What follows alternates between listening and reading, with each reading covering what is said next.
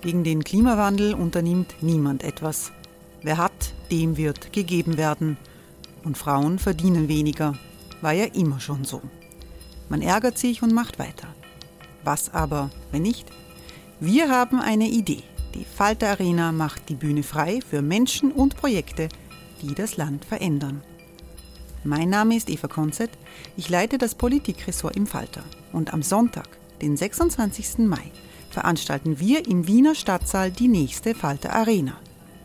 Mit dabei unter anderem der ehemalige Politiker und Neosänger Matthias Strolz, Theresa Imre von Markter, Sonja Jöchtel von Love Politics oder Kari Ochsner von Ochsner Wärmepumpen. Machen statt jammern. Wir schauen uns an, wie das funktionieren kann. Kommen auch Sie vorbei. Alle Informationen und Tickets finden Sie unter falter.at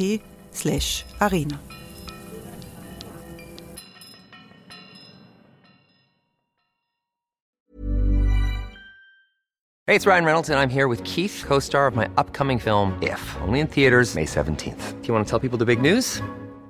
All right, I'll do it. Sign up now and you'll get unlimited for $15 a month in six months of Paramount Plus Essential Plan on us. Mintmobile.com slash switch. Upfront payment of $45 equivalent to $15 per month. Unlimited over 40 gigabytes per month. Face lower speeds. Videos at 480p. Active Mint customers by 531.24 get six months of Paramount Plus Essential Plan. Auto renews after six months. Offer ends May 31st, 2024. Separate Paramount Plus registration required. Terms and conditions apply if rated PG.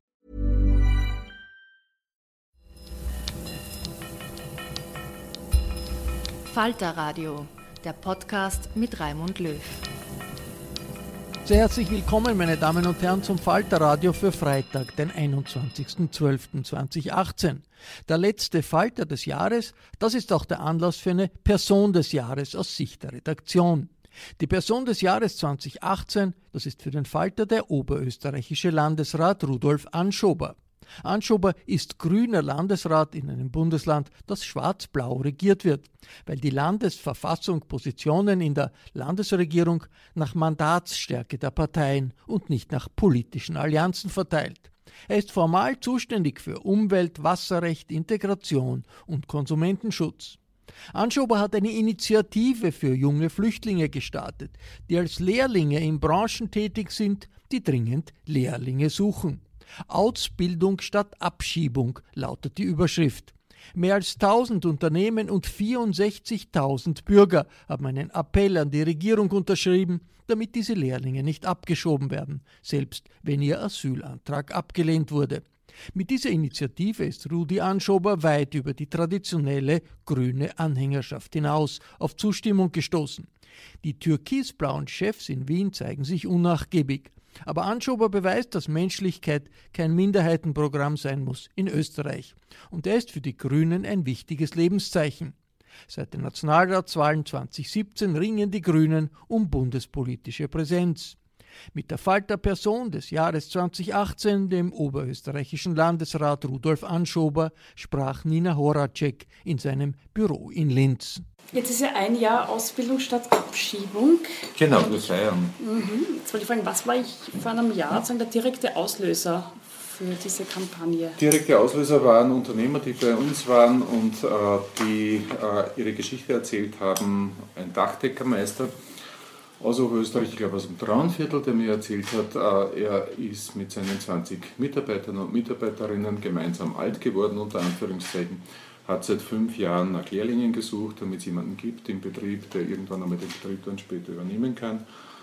Und damit garantiert ist, dass die Aufträge auch angenommen werden können in Zukunft und umgesetzt werden können. Und dann hat er zwei Jahre lang niemanden gefunden, dann zwei afghanische Mitarbeiter äh, gefunden die sind super, großartig. Dann hat er erzählt, wie er am Wochenende mit ihnen Deutsch lernt und wie die Freunde von seinen Buben geworden sind und so weiter und so fort. Also extrem lässige Geschichte. Und die haben dann äh, ein paar Wochen davor äh, einen Negativbescheid in der ersten Instanz gekriegt. Und er hat jetzt die totale Panik, hat er mir damals erzählt, äh, dass die jetzt abgeschoben werden. Und daraufhin haben wir uns ein bisschen umgehört haben einerseits gemerkt, dass die Zahl der Asylwerber, die in Oberösterreich in Lehre sind, äh, drastisch zunimmt. Mhm. Super. Und gleichzeitig, äh, dass die Zahl der Betroffenen, die einen Negativbescheid massiv äh, wächst auch.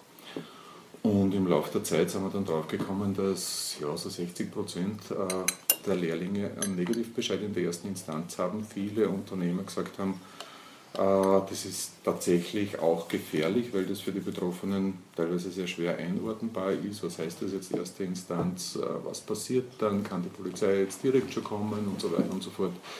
Und die erzählt haben, naja, die sind jetzt irgendwie durch den Wind und teilweise gefährlich, wenn die in schwierigen Situationen arbeiten müssen, äh, dass dann auch was passiert, dass sie einfach unkonzentriert sind und so weiter und so fort. Und daraufhin haben wir mal nachgefragt, äh, was könnte man denn tun? Gibt es da nicht die Möglichkeit, äh, dass es Sicherheit während der Ausbildung gibt? Nein.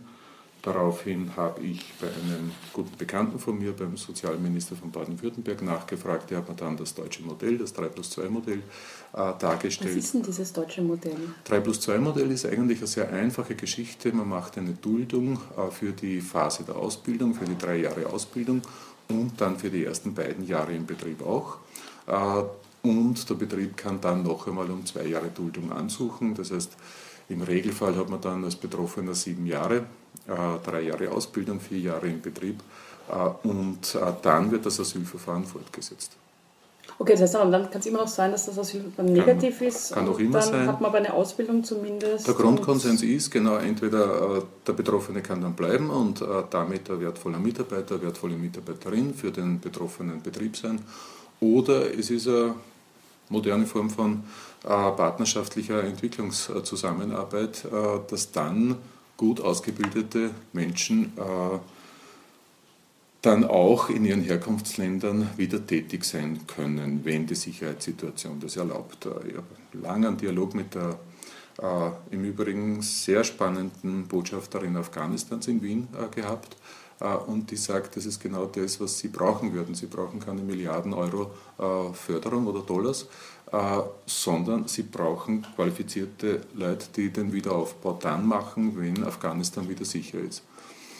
Jetzt waren Sie aber sozusagen ziemlich lang mit dieser Kampagne eine One-Man-Show. Also ich habe nachgelesen, bei der ersten Pressekonferenz kamen genau zwei Journalisten. Exakt, also wir waren nicht One-Man, sondern drei sogar also, im Summe. Okay, aber dann ja. ein bisschen eine kleine Runde. Ja. Und wann war, haben Sie, war der Punkt, wo Sie gemerkt haben, da geht doch was? Wann hat sich das gedreht? Ja, wie ich gemerkt habe, dass die, dass die, wie soll ich denn sagen, die, die Lager klingt so blöd irgendwie, dass die, dass die Grenzen irgendwie aufbrechen zwischen dem Integrationsbereich und wirtschaftlichen Interessenslagen. Äh, und äh, sich so ein gemeinsames Interesse entwickelt zwischen Wirtschaft und Integration. Äh, und äh, die ersten großen Unternehmen eingestiegen sind und die ersten Prominenten eingestiegen sind. Das heißt, ich habe im Regelfall bis auf ganz wenige Ausnahmen die prominenten Mitstreiter, Mitstreiterinnen, die wir gewinnen wollten, durchtelefoniert, äh, Gespräche geführt und da ist dann, sobald die ersten da waren und dabei waren, ist es relativ schnell gegangen. Ich glaube auch, weil es eine ziemliche Sehnsucht in Österreich gibt, dass man so etwas wie breite Bündnisse in Zeiten wie diesen zustande bringt, äh, wo, äh, wo man gemeinsam gegen diesen, gegen, diesen, gegen diesen extrem kalten Kurs, der ja gerade im Integrationsbereich absolut zerstörerisch wirkt seitens der Bundesregierung, etwas unternehmen kann. Ja, diese Verbindung, ich glaube, da ist eine Sehnsucht da gewesen in der Phase im Frühling 2018 und das breite Bündnis ist Ihnen ziemlich gut gelungen. Also Sie haben ja auch ja. sehr, sehr viele ähm, konservative Politiker eigentlich gewinnen können. Also Erhard Busseck fällt mir jetzt ein, Franz Fischler, ähm, Reinhold Mitterlehner ist sagen, kurzfristig zurückgekehrt ähm, und hat sich sagen, politisch geäußert dafür, dass eben die Asylwerber in der Lehre bleiben dürfen. Ähm, wer war dann noch? Alter, ähm, Wilhelm Wolterer, Ottmar Karas. Mhm hat Ihnen noch ein bisschen geholfen, dass Sie ja selber aus einer sagen, eigentlich konservativen Familie stammen? Können Sie da besser hm. mit den Konservativen? Ich glaube nicht, dass das ist, äh, sondern äh, wir haben in Oberösterreich zwölf Jahre Schwarz-Grün gehabt und das war Schwarz-Grün und nicht Türkis-Grün. Äh, und äh, ich habe den Eindruck, dass schon das Bewusstsein jetzt ziemlich kommt, dass zwischen Schwarz und Türkis ein riesengroßer Unterschied ist, was Werthaltungen, was Inhalte und so betrifft. Und dass da die Türen in diesem schwarzen Spektrum ziemlich offen waren. Man äh, sieht das ja auch recht gut, ähm, wenn man sich jetzt anschaut, wer ist dafür, dass ähm, mhm. Asylwerber in der Lehre bleiben dürfen, wer ist dagegen.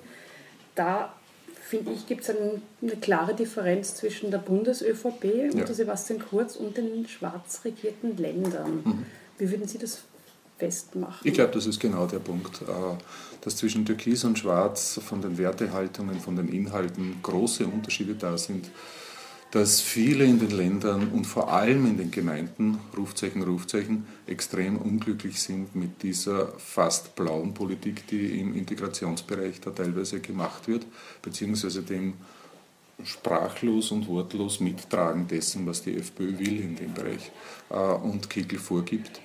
Äh, und äh, dass das deswegen eine große Bereitschaft war, ein anderes Zeichen zu setzen, äh, gegenzusteuern. Am meisten habe ich das gemerkt in, auf der kommunalen Ebene. Wir haben ja mittlerweile Resolutionen in 110 Gemeinden. Da sind viele große Städte dabei, von Wien bis Linz bis Innsbruck, 2,7 Millionen Einwohner, die da vertreten werden von den Gemeinden. Aber es sind rund 60 Gemeinden mit ÖVP-Bürgermeistern also mit schwarzen Bürgermeistern. Und dort äh, ist es in vielen Gemeinderatsabstimmungen so gewesen, dass äh, die ÖVP geschlossen für die Resolution war und für das Thema eingestanden ist, auch deswegen, weil es oft vor Ort einen Unternehmer gibt, der selbst betroffen ist äh, und der selbst auch Druck gemacht hat. Einer der ersten Mitstreiter war der Michi Großbölzel aus Ried. Mhm. Der ist dort selbst ÖVP-Gemeindepolitiker und hat bei sich in der Malerei zwei Asylwerber beschäftigt als äh, Lehrlinge, hat die besten Erfahrungen und ist ein wirklicher Mitstreiter in der Sache geworden. Und von daher ist Schritt für Schritt ein breites Bündnis entstanden. Ich glaube, das ist genau die Antwort, die wir äh, schaffen müssen äh, im Umgang mit äh, Türkisblau. Äh, breite Bündnisse, Brücken bauen, äh, diejenigen, die da gemeinsame Inhalte haben, die zusammenbringen und äh, dem etwas entgegensetzen auf die Art und Weise, was jetzt die eiskalte Realität ist. Aber es gab ja auch eine Antwort der Bundesregierung. Im August, Ende August wurde ähm, mhm. dann bekannt gegeben, dass er dass jetzt gar kein Asylwerber mehr eine Lehre machen darf. Mhm. Das war quasi die Reaktion auf ihre Kampagne. Mhm. Haben Sie es jetzt eigentlich quasi für die Asylwerber verschlimmbessert? Unser Ziel war von Beginn an, dass wir äh, zwei Sachen erreichen. Das eine ist, Bewusstsein zu schaffen für das Problem. Das ist, glaube ich, gut gelungen. Das ist durch. Äh, wir haben ganz breite Mehrheiten, 70, 75, 80 Prozent, je nach Umfrage, äh, sind da auf unserer Seite und wollen einen menschlichen Umgang mit Asylwerbern und Asylwerberinnen. Das heißt, ihnen gerade angesichts der unfassbar langen Verfahrensdauer, wir sind bei Asylwerbern in Oberösterreich bei zweieinhalb, drei, dreieinhalb Jahre. Und in der Phase. Das sind zweieinhalb, drei Jahre, wo diese Leute nicht arbeiten genau, dürfen genau. und zur Untätigkeit gibt, gezwungen sind. Genau, und es gibt halt nur diese Ausnahme für junge Asylwerber unter 25. Unter 25 in Mangelberufen. In Mangel, genau, die, wo sie keine österreichischen ähm, Lehrlinge finden, das muss genau, man mal sagen. Das sind ganz, ganz viele. Wir haben in Oberösterreich, äh, ich glaube, viereinhalbtausend offene Lehrstellen im Augenblick. Äh, das sind 50 Prozent mehr als noch vor einem Jahr. Das heißt, es nimmt extrem zu und ist mittlerweile ein echtes Standortproblem, ein riesengroßes. Äh, und ähm, das war der erste Bereich, der ist erfüllt, den haben wir geschafft. Äh, das Thema ist ein Thema, das Thema ist angekommen, es sind super Bündnisse entstanden. Ich finde es so schön, weil einerseits die Bauarbeitergewerkschaft äh, an der gleichen Sache arbeitet und in die gleiche Richtung arbeitet wie viele Wirtschaftskammern der Bundesländer. Die Bundeswirtschaftskammer hat jetzt sogar einen Beschluss im Wirtschaftsparlament äh, gehabt äh, und so weiter und so fort. Das Zweite ist, äh, das Ziel war, äh, die Abschiebung zu, äh, zu stoppen und zu erreichen, dass es zumindest in dieser Phase Sicherheit gibt für die Betroffenen. Und Diese Phase heißt, werden Sie die Lehre machen sozusagen? Während Sie die Lehre oder eine andere Ausbildung machen. Ich glaube, dass man das insgesamt für Ausbildung sehen sollte und nicht nur für die Lehre, weil es ja für alle die gleiche Situation ist. Ausbildung, Qualifizierung ist einfach der Schlüssel für persönliche Entwicklung und das sollte man nicht unterbrechen und damit zerstören. Äh, und da wurde uns im Sommer ja zugesagt, zum Beispiel von der Wirtschaftsministerin, äh, dass dem entsprochen wird und dass es zu keinen Abschiebungen mehr kommt. Und dann ist irgendetwas, gibt es APA von ihr, OTS von ihr, äh, und dann ist irgendetwas passiert, offensichtlich im September in der Bundesregierung. Mir wurde das so geschildert, der Herr Innenminister wurde damit beauftragt, eine Prüfung durchzuführen, ob man nicht die Abschiebungen verhindern könnte. Äh, und er ist leider Gottes zu keinem Überraschung, Überraschung, Überraschung, zu keinem positiven Ergebnis gekommen. Äh, und das Ergebnis hat gelautet auf Basis der derzeitigen Gesetze. Das heißt, eine Regierung, die fast tagtäglich äh, im Hochgeschwindigkeitstempo Gesetze verändert, sagt, oh Gott, da haben wir leider Gottes nicht die gesetzlichen Voraussetzungen und den einen Nebensatz, den wir brauchen würden, um Sicherheit für die Betroffenen zu schaffen, den bringen wir leider nicht zustande. Schwache Regierung, ausgerechnet zufälligerweise in einem Thema, wo sie Härte zeigen will. Sie hat eine Geschäftsgrundlage. Diese Geschäftsgrundlage ist, dass sie die letzte Wahl äh, mit der Angst vor Fremden gewonnen hat. Und offensichtlich wollen Teile dieser Regierung dieses Thema aufrechterhalten. Und deswegen streicht man alles an Integrationsmaßnahmen, was da ist für Asylwerber.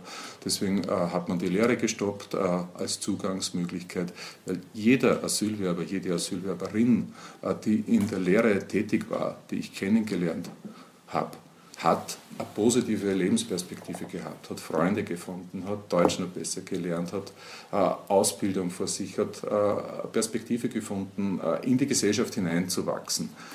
Und das ist die halbe Miete für die Integration.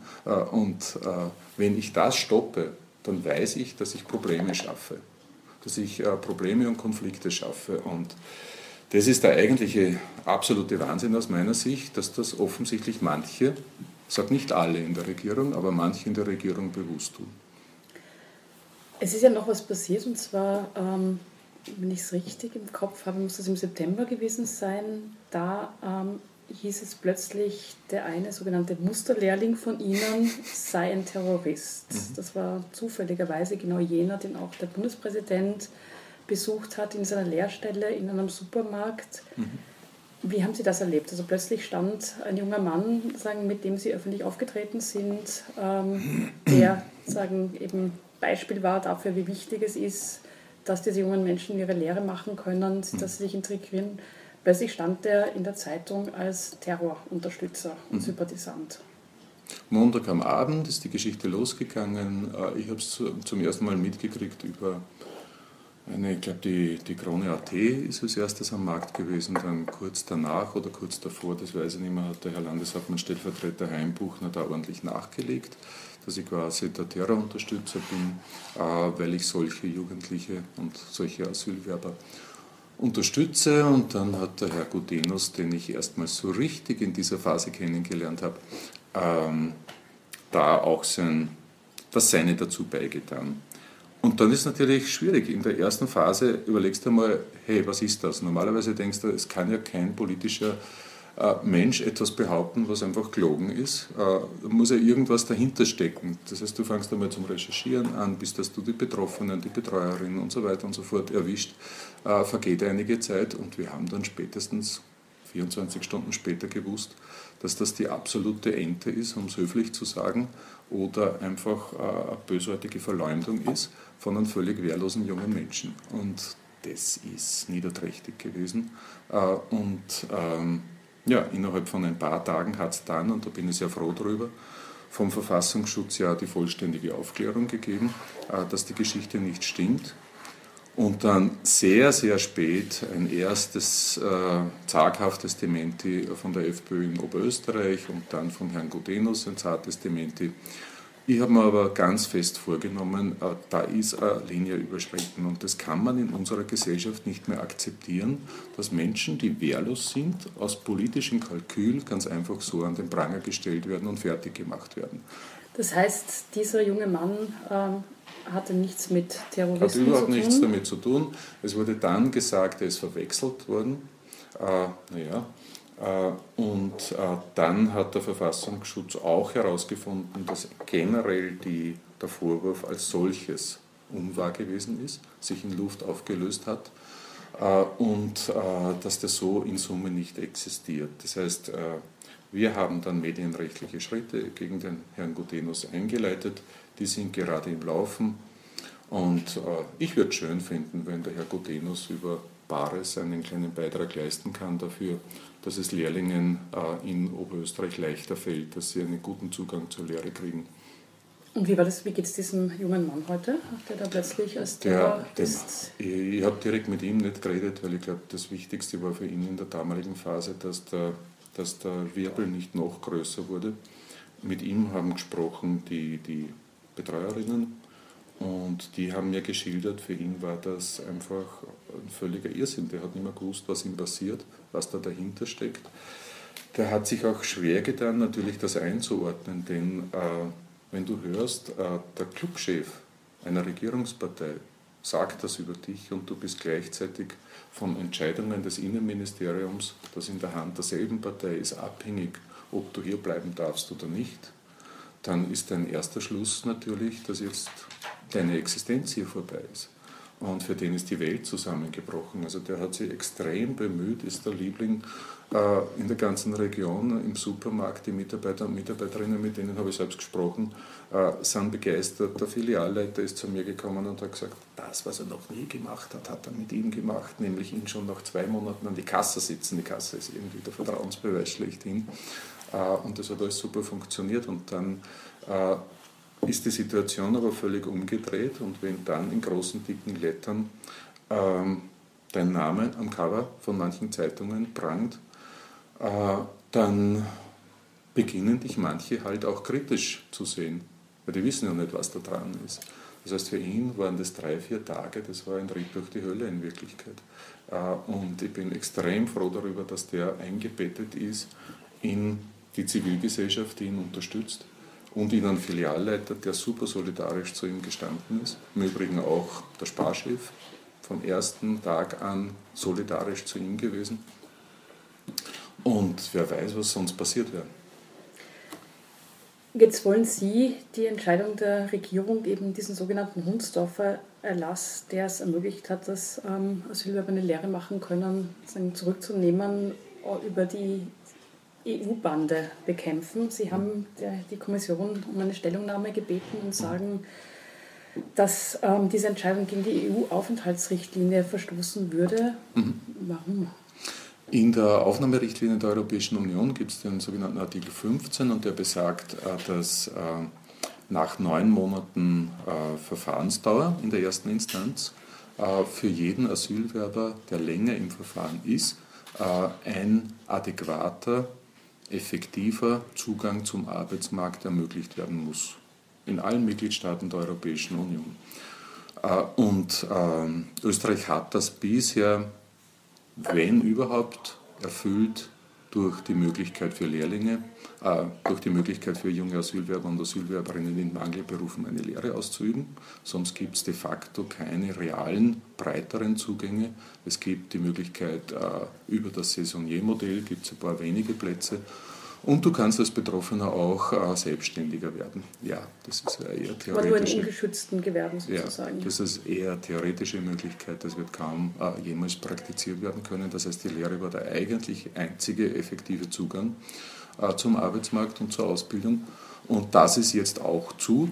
Also ist es äh, auch nach Meinung von führenden Europarechtlern in Österreich ganz klar und eindeutig, dass die österreichische Regierung damit Europarecht bricht und äh, darum geht es genau. Ich habe mich deswegen an Juncker gewendet, weil ich mir denke, gerade eine Ratspräsidentschaft Österreich, hm, insgesamt ist es notwendig, das sind unsere Regeln, äh, EU-Richtlinien. Und wenn wir über die drüber fahren, das kann es ja irgendwie nicht sein. Das heißt, das ist aus meiner Sicht eine gute Möglichkeit. Meine Bitte war, sich das anzusehen seitens der EU. Die EU macht im Augenblick gerade eine Überprüfung der Umsetzung der Aufnahmerichtlinie durch äh, alle äh, Mitgliedstaaten, schaut sich also nicht nur Österreich an. Und das wird spannend. Das heißt, ich gehe davon aus, in drei, vier Monaten werden wir da Ergebnisse am Tisch haben. Äh, und da habe ich eine gewisse Hoffnung, dass wir damit dieses Abschließen, Abschoten der Lehre gegenüber Asylwerbern stoppen können, dass das wieder geöffnet wird. Und meine Hoffnung geht auch in die Richtung, dass österreichische Gerichte jetzt schon Urteile treffen, die genau in die Richtung gehen. Jetzt ist ja nicht nur das Thema eins, das Sie sich ausgesucht haben, das ziemlich schwierig ist und ähm, wo man ziemlich harte Bretter bohren muss. Jetzt haben Sie sich ja gleichzeitig auch noch, ähm, engagieren Sie sich jetzt auch noch mit dem Christian Konrad und der Initiative Menschenwürde Österreich für ein neues Bleiberecht. Hm. Wie soll denn das ausschauen? Ja, die Grundfrage ist, ob man Menschen, die sich wirklich bemühen äh, und Integration schaffen, ob man die vorrangig aus dem Land werfen sollte oder ob man das belohnen sollte. Äh, und das sind vielfach Familien, das sind vielfach Einzelpersonen, die drei, vier, fünf Jahre hier sind, äh, bestens integriert sind in Gemeinden, äh, die in der Zivilgesellschaft selbst schon aktiv sind, die bei der Feuerwehr tätig sind, die ähm, zum Beispiel Lehrling sind etc. Und die dann aus dem Land zu werfen, ich halte das für einen absoluten Irrsinn, der da passiert der noch dazu total demotivierend ist für die Betroffenen. Das heißt, die haben das Gefühl, ich habe mich jetzt absolut bemüht und ich mache genau das, was mir diese Gesellschaft, die Aufnahmegesellschaft sagt, dass ich tun soll. Und die Antwort ist dann ein Fußtritt. Und das kann es nicht sein. Man äh, könnte aber auch sagen, ähm, da kommen Menschen, stellen einen Asylantrag und mhm. eigentlich ist ja vielleicht schon von Anfang an klar, ähm, sie kriegen kein Asyl ähm, und dann wird halt nach drei Jahren die Rechnung präsentiert. Genau, das ist die, das Gegenargument. Äh, allerdings äh, ist das Thema aus meiner Sicht zweierlei noch. Nämlich einerseits, wenn das ganz kurze Asylverfahren sind, die auf einem zeitlichen Niveau sind wie in anderen Mitgliedstaaten der EU, nämlich fünf, sechs, sieben Monate dauern in Summe, dann ist das noch einmal eine andere Situation. Aber da ist die Sozialisierung, das Einbetten in den Gemeinden, äh, die soziale Integration extrem weit fortgeschritten von ganzen Familien, Kinder, die hier geboren sind, die die Sprache vor Ort aus ihrem Herkunftsland nicht kennen, die nur Deutsch gelernt haben, äh, die da in die Schule gehen, die da die Freunde haben, die überhaupt keine andere Welt kennengelernt haben die nach so einer langen Dauer rauszuschmeißen, das halte ich für absolut äh, untragbar und unfair. Und äh, deswegen haben wir gesagt, es muss so etwas wie ein modernes Bleiberecht geben. Bleiberecht gibt es ja, sozusagen als letzte Möglichkeit. Wenn die zweite Instanz auch negative ist, wird im Rahmen äh, des sogenannten Rückführ, der Rückführentscheidung äh, diese Möglichkeit erwogen. Da gibt es eine Interessensabwägung. Und das absolut Hoffnungsvolle, was im Augenblick passiert, ist, äh, wir haben ja im Frühling ein Gutachten beim Professor Nowak und seinen Mitarbeitern äh, in Auftrag gegeben, ob nicht äh, bei dieser Interessensabwägung bei den Interessen der Republik nicht nur das Fremdenrecht und der Vollzug des Fremdenrechts, sondern auch die volkswirtschaftlichen Interessen berücksichtigt werden müssen. Das heißt sozusagen, was bringt dem Staat oder genau. der, dem... Das ist der Gegenstand der Interessensabwägung und derzeit, bisher wurde nur entschieden oder wurde das Interesse der Republik, äh, das Interesse des Staates nur dadurch tituliert, äh, dass man gesagt hat, es gibt ein Fremdenrecht und das muss vollzogen werden. Mhm. Und jetzt äh, sagt Nowak und sagt dieses Gutachten, nein, nein, das volkswirtschaftliche Interesse muss genauso überprüft werden und muss genauso in diese Interessensabwägung mit einfließen. Das heißt, wenn ein Unternehmer geltend macht, hallo, hm, ich brauche den Mitarbeiter, der ist wichtig, der hat sich total bewährt im Betrieb etc. etc., sollte das eine spannende ein spannendes Gewicht im Verfahren sein. Sie haben da ja auch in einer Pressekonferenz eine Studie zitiert, laut der die Abschiebung eines Asylwerbers während der Lehrausbildung ähm, die Allgemeinheit 77.500 Euro kostet. Im Durchschnitt, das ist die Hochrechnung, Wie der, berechnet man sich das? Die Hochrechnung der Universität Linz, die hat sich im Wesentlichen daraus ergeben, dass man berechnet, berechnet hat, was investiert ein Unternehmen im Regelfall in eine Lehrstelle. Äh, da sind ja ein Beginn Kosten und dann gibt es äh, auch äh, einen, einen Mehrwert natürlich für das Unternehmen. Und wenn jetzt der Betroffene oder die Betroffene nach ein, eineinhalb Jahren rausgeworfen wird und abgeschoben wird, dann bleibt das Unternehmen auf den Kosten sitzen und die haben wir hochgerechnet. Plus, es ist ja auch so, dass, die, dass das Land äh, in vielerlei Hinsicht auch wirtschaftlich, ich meine, mir geht es prioritär um den menschlichen äh, Vorteil, aber auch wirtschaftlich profitiert, indem äh, der Betroffene seine eigenen Grundversorgungskosten zum Beispiel bezahlen muss. Das heißt, wir haben alleine in Oberösterreich rund eineinhalb Millionen Euro, die wir uns pro Jahr sparen weil wir es Menschen, die arbeiten wollen und eine, die eine Ausbildung äh, machen wollen, ermöglichen, dass sie in einer Lehre tätig sind und damit auch wirtschaftlich etwas für das Land leisten. Ja. Jetzt sagt aber die Bundesregierung, wir haben ja so viele, die schon da sind, die Asyl haben, mhm. die ähm, arbeitslos sind. Da sollen die arbeiten und nicht die, die Asylwerber. Die Bundesregierung liest Statistik, äh, aber hat sich offensichtlich mit der Praxis nie auseinandergesetzt. Äh, ich habe mir das in Oberösterreich angeschaut. Wir haben unter den Asylberechtigten mittlerweile 600 Lehrlinge, 600 und 77, die eine Lehrstelle suchen. Das heißt, es ist vollständig ausgereizt oder fast vollständig ausgereizt. Das funktioniert einfach gut äh, und äh, außerdem kann ich nicht die eine Gruppe gegen die andere ausspielen. Es äh, sind beide notwendig und beide sinnvoll und ich habe heute einen, einen, einen Top-Unternehmer da sitzen gehabt in der Früh, der viele Lehrlinge hat und er sagt, er ist völlig einer Meinung mit mir, dass wir eigentlich in Österreich ein Einwanderungsgesetz brauchen, wo klar definiert wird, wie Zuwanderung jenseits Asyl als reine Zuwanderung, als Arbeitsmigration funktioniert. Und diesen Mut muss eine Bundesregierung endlich einmal haben, äh, dass es äh, im Bereich unserer Wirtschaft äh, und im Bereich der Arbeitsplätze, die notwendig sind und der Mitarbeiter und Mitarbeiterinnen, die erforderlich sind, gerade jetzt im Bereich der guten Konjunktur unterschiedlichste Zuwanderungsmöglichkeiten zu, zur Wirtschaft braucht.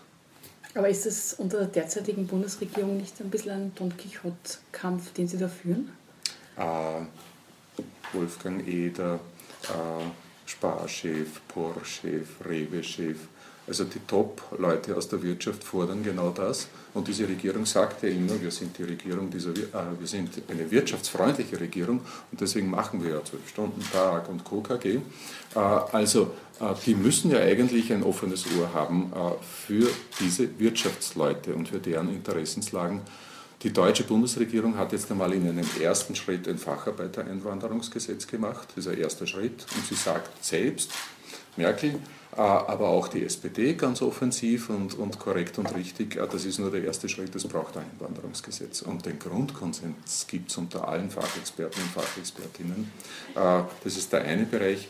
Aber kurzfristig ist es ganz, ganz wichtig, dass solange Verfahren so lange dauern, wie sie jetzt dauern, muss man den Betroffenen eine Chance geben. Äh One size fits all seemed like a good idea for clothes. Nice dress. Uh, it's a it's a t-shirt. Until you tried it on. Same goes for your healthcare.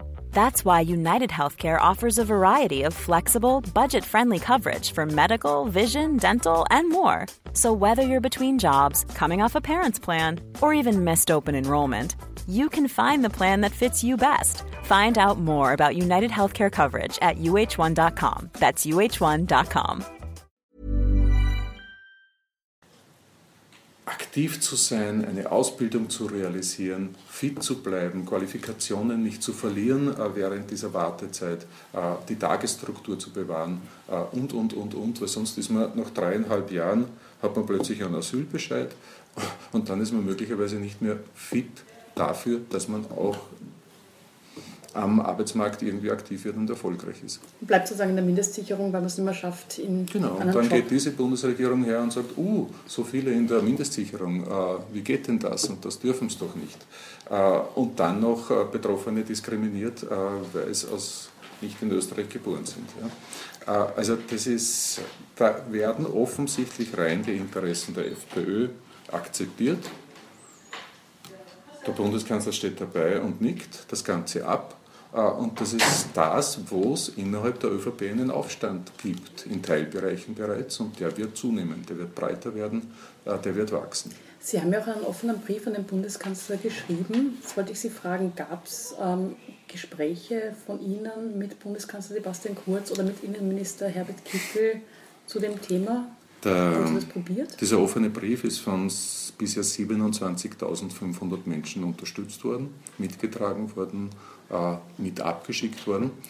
Äh, wir haben bisher darüber hinaus sechsmal die Bitte um ein, wirklich Bitte um ein Gespräch äh, an den Bundeskanzler übermittelt, weil ich überzeugt bin davon, wenn man nicht ideologisch im Sinne alter Ideologien an die Frage herangeht, dann findet man Lösungen. wenn man irgendwie politisch will und irgendwo eine politische Bereitschaft hat. Es hat bisher immer die gleiche Antwort gegeben, nämlich, äh, sehr geehrter Herr Landesrat, äh, leider bin ich nicht zuständig für diese Frage, zuständig ist der Herr Innenminister. Sie haben immer dasselbe Schreiben dann an den Innenminister geschickt und dessen Antwort war jeweils gleich, nämlich es hat keine gegeben. Das heißt, es gibt jetzt ein Jahr hindurch absolute Gesprächsverweigerung der Bundesregierung. Und das ist ein Umgangsstil, den lassen sich die Leute in diesem Land nicht mehr bieten. Da geht es nicht um mich, sondern da geht es um, um, Menschen, die das mittragen, die das mit unterstützen. Unternehmer, Unternehmerinnen, äh, die den Eindruck haben, man nimmt ihre Sorgen und ihre Ängste absolut nicht wahr. Es sind mittlerweile 1093 Unternehmen haben wir dabei äh, bei unserer Initiative. Äh, das heißt, da bricht etwas auf und da entsteht wirklich äh, eine, eine produktive Wut, würde ich sagen. Jetzt begleitet Sie das Thema Bleiberecht ja schon sehr lange. Also Sie waren ja 2007 ein großer Unterstützer von Arigona Zogai. Das war ein damals 15-jähriges Mädchen, mhm. das aus dem Kosovo stammt und nach einem sehr langen Asylverfahren sollte die Familie abgeschoben werden. Ähm, Arigona Zoga ist damals einfach untergetaucht, hat sich versteckt und das hat damals schon das Land sehr gespalten, diese Zoga. Ist die Frage, darf man ein Mädchen, das besser Oberösterreichisch spricht als Kosovo-Albanisch, das hier ihre Freunde hat, das hier ein Lebensmittelbuch hat, darf man die einfach zurückschicken? Jetzt wollte ich Sie fragen, haben Sie eigentlich heute noch Kontakt zu ihr? Ja. Und wie geht's ihr? Ihr geht super. Sie ist äh, eine Oberösterreicherin durch und durch, spricht äh, sehr äh, offensiven Dialekt, oberösterreichischen, ist gut drauf. So gut überintegriert sozusagen. Gut gebildet, geht ihren Weg, hat viele Freunde und Freundinnen. Und ich habe sie gerade jüngst beim, bei der Nacht der Vielfalt im Ball der Volkshilfe getroffen. Mittlerweile haben sich die Mehrheiten ja, das ist ja auch spannend, völlig verschoben.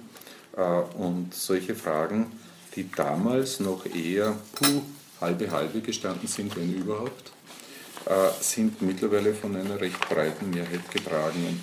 Das heißt, es hat sich in Oberösterreich schon etwas verändert.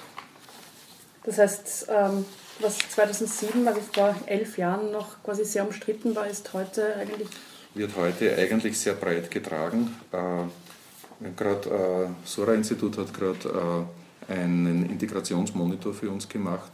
Äh, einmal im Jahr schauen sich die an, wie entwickelt sich denn die Stimmungslage in den Gemeinden und insgesamt im Land mit einer repräsentativen Umfrage. Und äh, mittlerweile sagen auf die Frage, ist ein schneller Zugang zum Arbeitsmarkt äh, notwendig für Asylwerber, sagen mittlerweile 80 Prozent ja. 80 Prozent. Das heißt, die Bundesregierung vertritt da aus ideologischen Gründen eine kleine Minderheit. Äh, zur Frage, äh, ähm, sollten alle Asylwerber einen geförderten Deutschkurs bekommen? Bundesregierung hatte ja eingestellt seit einem Jahr. Äh, da sagen 83 Prozent ja. Wir machen das deswegen auch selbst. In Oberösterreich finanzieren das auch selbst bin da recht froh darüber, dass es auch äh, innerhalb einer oder mit, oder trotz, besser formuliert, einer schwarz-blauen Regierungskoalition die Möglichkeit gibt, hier Mehrheitsbeschlüsse durchzusetzen gegen die FPÖ meist.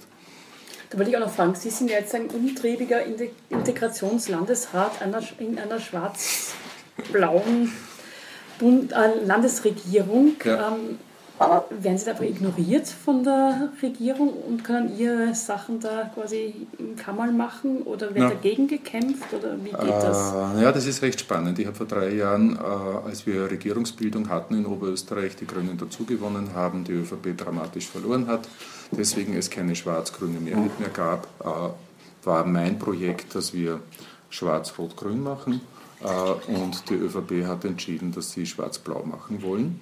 Okay, Daraufhin hat mich in der Nacht vor der Konstituierung der Josef Büringer angerufen, der damalige Landeshauptmann, mit dem er ein wirklich korrektes Arbeitsverhältnis in zwölf Jahren Schwarz-Grün hatte, und hat zu mir gesagt, äh, du schau, äh, es hat sich in unseren Koalitionsparteien niemand gefunden, der die Asyl- und Integrationsbelange machen will. Das ist übrig geblieben sozusagen vom Kuchen. Magst du das nicht? zusätzlich zu deinem bisherigen mit übernehmen. Und ich habe gesagt, das ist ja völlig äh, durchgeknallt, äh, die Vorstellung, ich kann jetzt äh, mit einer schwarz-blauen Mehrheit meinen Integrationskurs machen. Ihr habt völlig was anderes in euer Regierungsübereinkommen. Da stehen so Phrasen wie Deutsche am, am Schulhof und so Unsinn drinnen verankert und ich soll das dann vollziehen oder wie stellst du das konkret vor? Und er hat gesagt, nein, äh, das, was ich dir versprechen kann, das ist, dass die ÖVP ein seriöser Partner für deine Linie sein wird. Hm. Okay, das haben wir dann eine Nacht hindurch überlegt und dann haben wir gedacht, okay, ich probiere das jetzt drei, vier Monate und schauen wir das an. Funktioniert das, funktioniert es nicht? Und zu meiner großen Überraschung, ich muss ja mit jedem äh, Projekt, das über 25.000 Euro kostet, und das sind die allermeisten, muss ich in die Regierung und braucht dort eine Mehrheit, äh, hat das bis zum heutigen Tag gut funktioniert. Also ich habe bisher, ich glaube, bei einem einzigen Projekt keine Mehrheit gehabt. Äh, und ich glaub, Wie schaut das, das aus? Die ÖVP stimmt mit, die FPÖ schaut grantig drein? Oder? Ja, grantig. Sie stimmen auf jeden Fall nicht mit. Äh, ob sie darüber eine Freude haben, wage ich zu bezweifeln. Äh, aber ich glaube, dass der Hintergrund in Wirklichkeit jener ist, dass wir so wie bei äh, Ausbildung statt Abschiebung, dass die Strategie von uns und die Vorgehensweise jene ist, dass wir einfach ein sehr, sehr breites Bündnis in der oberösterreichischen Gesellschaft gebaut haben. Heißt, äh, wir haben begonnen einerseits damit, dass wir äh, möglichst viele Gemeinden dazu motivieren, dass sie bereit sind, ein Quartier zu machen. Das heißt, 85 Prozent der oberösterreichischen Gemeinden haben ein Quartier.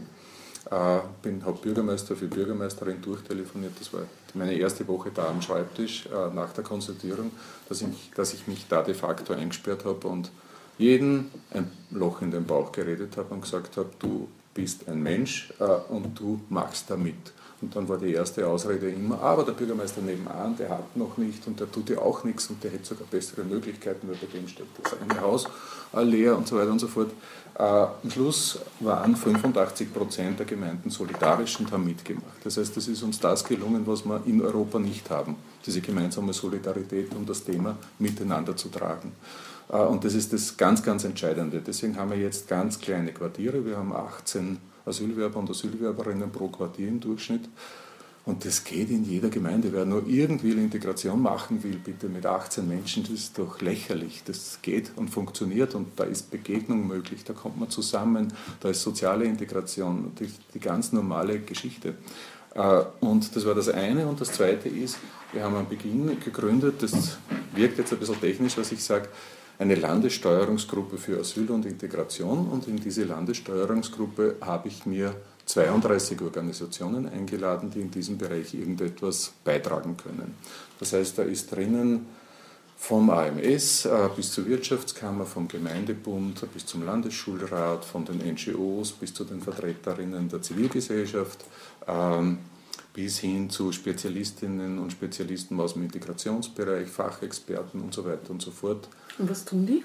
Die treffen sich alle zwei Wochen und äh, mit denen darf ich dann äh, jeden zweiten Dienstag äh, gemeinsam um 8 Uhr früh äh, durchgehen, was funktioniert, was funktioniert nicht, wo haben wir Baustellen, wie steuern wir bei diesen Baustellen dagegen. Das heißt, das ist ein gemeinsames Koordinations- und Arbeitsgremium äh, und am Schluss gibt es immer einen Konsens, einen Grundkonsens, ja, wie wir vorgehen. Und das heißt, da sind auch eine ganze Reihe von Organisationen dabei, die eigentlich im Umfeld der ÖVP tätig sind oder eigentlich sogar aus deren Bereich kommen. Äh, und äh, das heißt, da ist es für die ÖVP auch nicht mehr so einfach, schwarz-blaue Politik zu machen, sondern die müssen auch schauen, äh, dass dieser Konsens, den wir sehr breit aufgestellt haben, irgendwie gelebt wird. Und das heißt, dieses, dieses, es gibt in Österreich ja manche, die von Brückenbauen reden, aber ich glaube, das mache ich mittlerweile, äh, diese Brücken zu bauen zwischen denen, die halbwegs offen sind und die einen Beitrag leisten wollen. Und das sind unfassbar viele. Also wir haben 10.000 Leute in der Zivilgesellschaft in Oberösterreich aktiv sind. Wir haben 140 äh, Vereine, die sich in dem Bereich engagieren. Und wir haben von Beginn an, auch das war, glaube ich, eine gute Entscheidung, eine strategisch gute Entscheidung, eine Organisation gegründet, die sich nur um die Betreuung der Zivilgesellschaft kümmert. Weil äh, am Beginn haben wir alle geglaubt, ja, okay, drei Wochen oder drei Monate. in Wirklichkeit waren auch die drei Jahre jetzt der Beginn.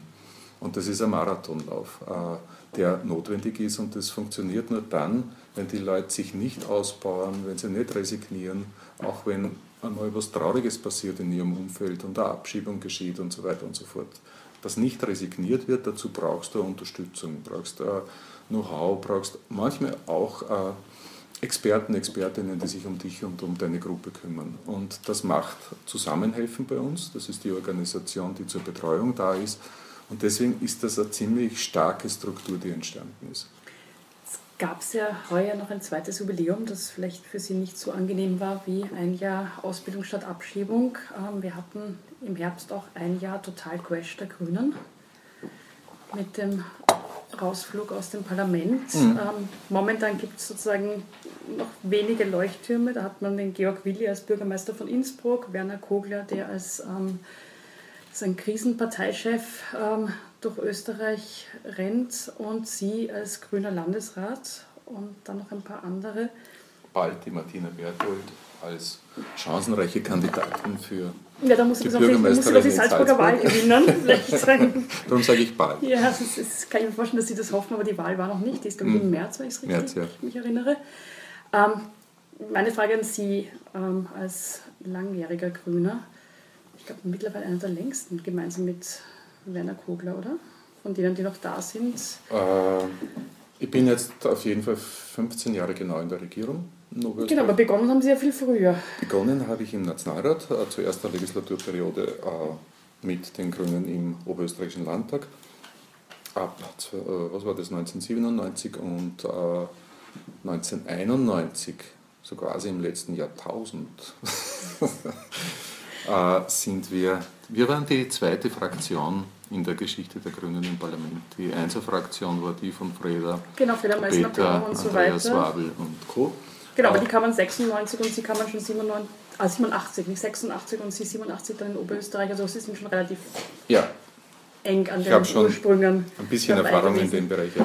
Aber meine Frage ist dann, wie kommen die Grünen wieder auf die Beine und wie sollen die Grünen neu aussehen? Hm.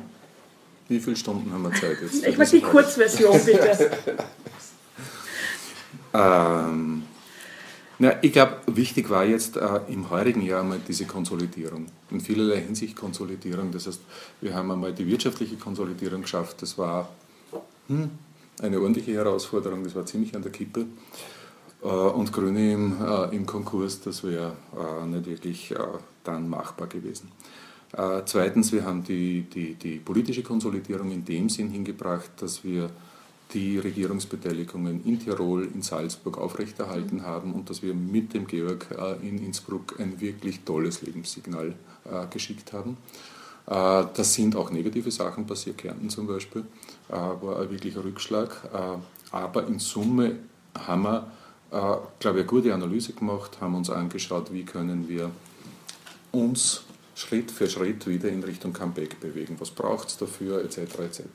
Das heißt, da sind aus meiner Sicht die Voraussetzungen da, aber äh, 2019 wird es ein Schlüsseljahr für uns werden.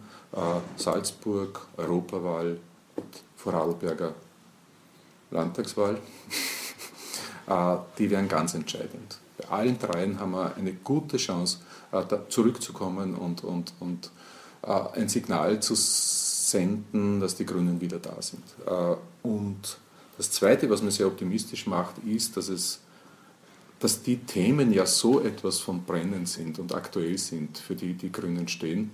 Und die Klimakrise, äh, die Migrationsfrage, die Aber das Gerechtigkeitsfrage. Waren Sie 2017 ja. auch. Aber da hat es viele, viele, viele Eigenfehler gegeben. Äh, in Wirklichkeit haben wir das selbst zu verantworten. Das ist, das ist nicht irgendwer, der Schuld hatte, sondern das waren wir. Da sind riesige Fehler passiert. Mehrfach, äh, da hat auch manches zusammengepasst in Richtung negative Entwicklung, aber das war selbst verschuldet. Und was wir jetzt merken, das ist, dass in Europa diese Themen extrem gefragt sind und deswegen gibt es einen wirklichen Aufschwung für einzelne Grüne in Ländern. Zum Beispiel in Deutschland haben wir eine super Situation, Bayern riesig gewonnen, Hessen riesig gewonnen. Die jetzigen Umfragedaten sind bei 18, 19, 20, 22 Prozent. Wir sind die Nummer zwei in allen Umfragen. Ähm, in Deutschland. In Deutschland. Ja. äh, Belgien detto, Holland detto. Äh, das heißt, da ist etwas das, da ist etwas im Entstehen in Europa im Augenblick und ich glaube, glaub, dass die Europawahlen sehr spannend, sehr gut ausgehen werden für die Grünen. Aber wir müssen uns schon noch weiterentwickeln. Wir sind noch nicht dort, wo wir hin müssen. Sie wollen ja 2019 auch ein parteiübergreifendes Klimavolksbegehren starten oder haben das zumindest in den Raum gestellt. Was kann man sich da vorstellen? Es steht noch im Raum, aber ich halte die Klimakrise, in der wir sind, für, für de facto die Überlebensfrage auf diesem Planeten. Nicht für den Planeten, der wird ohne uns auch weiterleben. Aber Frage ist, ob wir noch dabei bleiben sein dürfen, sozusagen. Genau, aber für uns Menschen und äh, vor allem für die nächsten Generationen ist das äh, ein, ein, ein, riesiges Thema. Und ich lebe in der Nähe von Linz. Ich habe das am, äh, vor so einem Hügel droben, rund um mich leben fünf Biobauern. Äh, und äh, ich habe das in diesem Sommer mit denen gemeinsam wie viele, viele hunderttausende andere am eigenen Leib erlebt, was es heißt, wenn plötzlich die Wiese verbrannt ist, wenn es nicht mehr regnet, wenn du Tag für Tag darauf wartest, dass jetzt endlich wieder Nässe kommt. Äh, die Nachbarn haben die ersten Notschlachtungen im September gehabt. Ganz einfach, weil die Tiere nichts mehr zum Fressen hatten weil ein gesamter Grünschnitt ausgefallen ist. Können Sie einer Städterin wie mir erklären, das heißt, da werden dann die Tiere geschlachtet, weil es einfach kein Futter mehr gibt? Zuerst ist zugekauft worden und irgendwann war das, das auch nicht mehr möglich. Genau, genau. Und das Grundwasserspiegel so tief wie seit ewigen Zeiten nicht mehr. Äh, meine Partnerin wohnt am Attersee. Äh, dort haben wir die Situation, äh, dass, dass, dass auch der Wasserstand so gering war wie schon ewig nicht mehr. Flüsse etc. etc. Und vor allem die ersten paar hundert äh, Brunnen, die nicht mehr funktionieren, die ausgetrocknet sind. Äh, und das alles ist ja nur ein müder Vorgeschmack auf das, was kommt, wenn wir nicht handeln, wenn wir nicht umsteuern, wenn diese Klimaschutzoffensive nicht Wirklichkeit wird. Und das heißt, das ist jetzt eine Schlüsselphase. Entweder die Bundesregierung schafft es jetzt mit dem Klimaplan, den sie äh, auf Initiative Brüssel vorlegen muss, äh, bis Jahresende, da ein kompaktes Vervielfachen des Tempos und der Bemühungen im Klimaschutzbereich zu verwirklichen heißt Energiewende, heißt Verkehrswende, heißt ökosoziale Steuerreform, heißt endlich die Milliardensubventionen für klimaschädigende Produktionen zu stoppen äh, und vieles andere mehr. Oder wir müssen als breite Umweltbewegung, und das sind NGOs, das ist etwas Parteiunabhängiges, was da notwendig sein würde, äh, wir müssen uns das ernsthaft überlegen, ob es ein großes Volksbegehren braucht in Österreich oder nicht. Äh, mir wäre es lieber, wenn die Bundesregierung das selbst hinbringt und nicht nur äh, Ablenkungsthemen setzt im Umweltbereich, sondern, sondern das Notwendige tut. Aber bisher schaut es überhaupt nicht so aus. Wir sind in Österreich meilenweit von den Klimaschutzzielen entfernt. Äh, und anstatt eine Win-Win-Situation daraus zu machen und mit einer modernen, offensiven Klimapolitik auch eine vernünftige Wirtschaftspolitik äh, zu machen und Jobs zu schaffen in dem Bereich, das geht in dem Bereich, äh, ist man auf der Bremse, auf der Bremse, auf der Bremse und je länger man zuwartet, desto schwieriger wird es, das sozial verträglich dann auch zu gestalten irgendwann. Und dass die Kronenzeitung wahrscheinlich auch ein guter Partner. Da ist mir aufgefallen, Sie gehören zu den Grünen, die in der Krone immer gut wegkommen. Wieso verstehen Sie sich mit der Kronenzeitung so gut? Ich versuche mit jenseits der FPÖ, dort habe ich keine Partner, möglichst viele vernünftige Gespräche zu führen und jeden ernst zu nehmen äh, und versuche die Themen, für die wir stehen und die unsere Regierungsthemen sind, breit anzubieten und wenn es da auch Medien aus dem Boulevardbereich gibt, äh, die da mitgehen, bin ich froh drüber. Jetzt habe ich noch zum Schluss eine persönliche Frage. Ähm, Sie waren ja auch mal Volksschullehrer.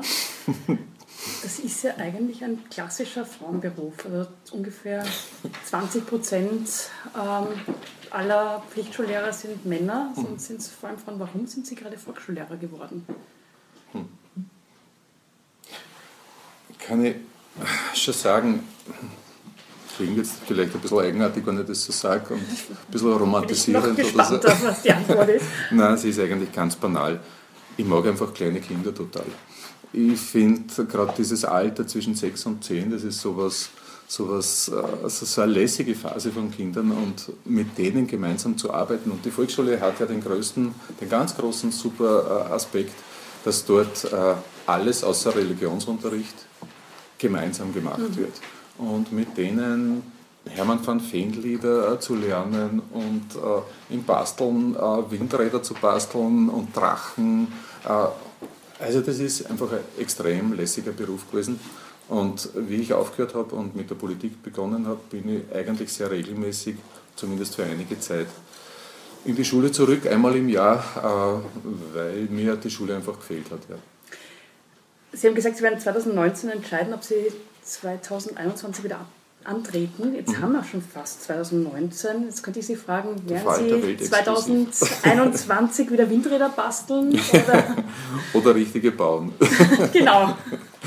Nein, ich, habe mir vorgenommen, bis Mitte 2019 mir das in Ruhe zu überlegen, äh, mit meiner Partnerin zu reden, äh, mit meinen äh, Kollegen und Kolleginnen bei den Grünen darüber zu reden. Äh, ich werde auf jeden Fall diese Legislaturperiode fertig machen in Oberösterreich bis äh, Herbst 2021. Äh, Ob ich dann noch einmal kandidiere, werden wir gut überlegen. Es gibt viele, viele spannende Sachen in der Politik zu machen. Auch in Oberösterreich sind sie sehr spannend, aber es gibt auch anderes Spannendes zu tun. Jetzt müssen Sie den Zuhörerinnen und Zuhörern am Schluss noch verraten, man hat hier und da während des Gespräches ein paar Geräusche gehört. Neben uns liegt ein sehr hübscher ähm, beiger Hund, mhm. Ihr Bürohund. Wie heißt denn der? Das ist der Agur. Der Argo ist, ist ein, ein martialischer Name, das hätte ich eher ja, der FPÖ zugetraut. ja, ich gebe es zu, ich habe den Namen geträumt. Ich weiß nicht, was er bedeutet und ob er was bedeutet. Äh, und der Argo ist ein Golden Retriever, äh, der auch ein bisschen einen äh, Kubasch, einen ungarischen Hirtenhund dabei hat. Deswegen ist er ein bisschen größer und stämmiger. Und er ist eigentlich der größte Wissensträger bei uns, denn er ist fast immer dabei, hört alles mit Manchmal legt er die Pfoten über die Ohren, dann hat er genug. Das war ein Interview, das Nina Horacek mit dem grünen oberösterreichischen Landesrat Rudolf Anschober geführt hat. Anschober ist für den Falter Person des Jahres 2018 aufgrund seines Engagements für Flüchtlinge, die als Lehrlinge eine Ausbildung machen und um Abschiebungen zu verhindern. Die Initiative Ausbildung statt Abschiebung wird von 64.000 Bürgern und mehr als 1000 Unternehmen unterstützt. Ich verabschiede mich von den Zuhörern, die uns auf UKW folgen, im Freirad Tirol und auf Radio Agora in Kärnten. Den Falter kann man auch ganz knapp vor Weihnachten noch verschenken. Das wirkt das ganze Jahr. Über die Homepage ist das möglich www.falter.at/abo. Am Samstag ist Nina Horacek mit einem Bericht über die rechtsrechte Medienlandschaft in Österreich und in Europa zu hören. Ich verabschiede mich. Bis dann. Sie hörten das Falterradio, den Podcast mit Raimund Löw.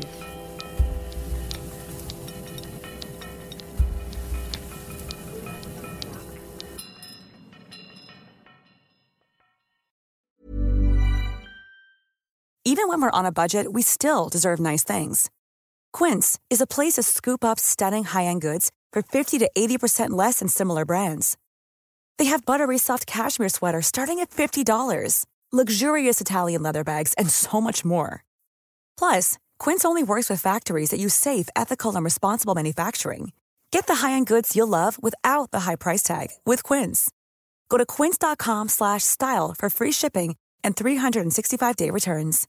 Imagine the softest sheets you've ever felt. Now imagine them getting even softer over time. That's what you'll feel with Bowl and Branch's organic cotton sheets. In a recent customer survey, 96% replied that Bowl and Branch sheets get softer with every wash. Start getting your best night's sleep in these sheets that get softer and softer for years to come. Try their sheets with a 30-night guarantee. Plus, get 15% off your first order at bowlandbranch.com. Code BUTTERY. Exclusions apply. See site for details.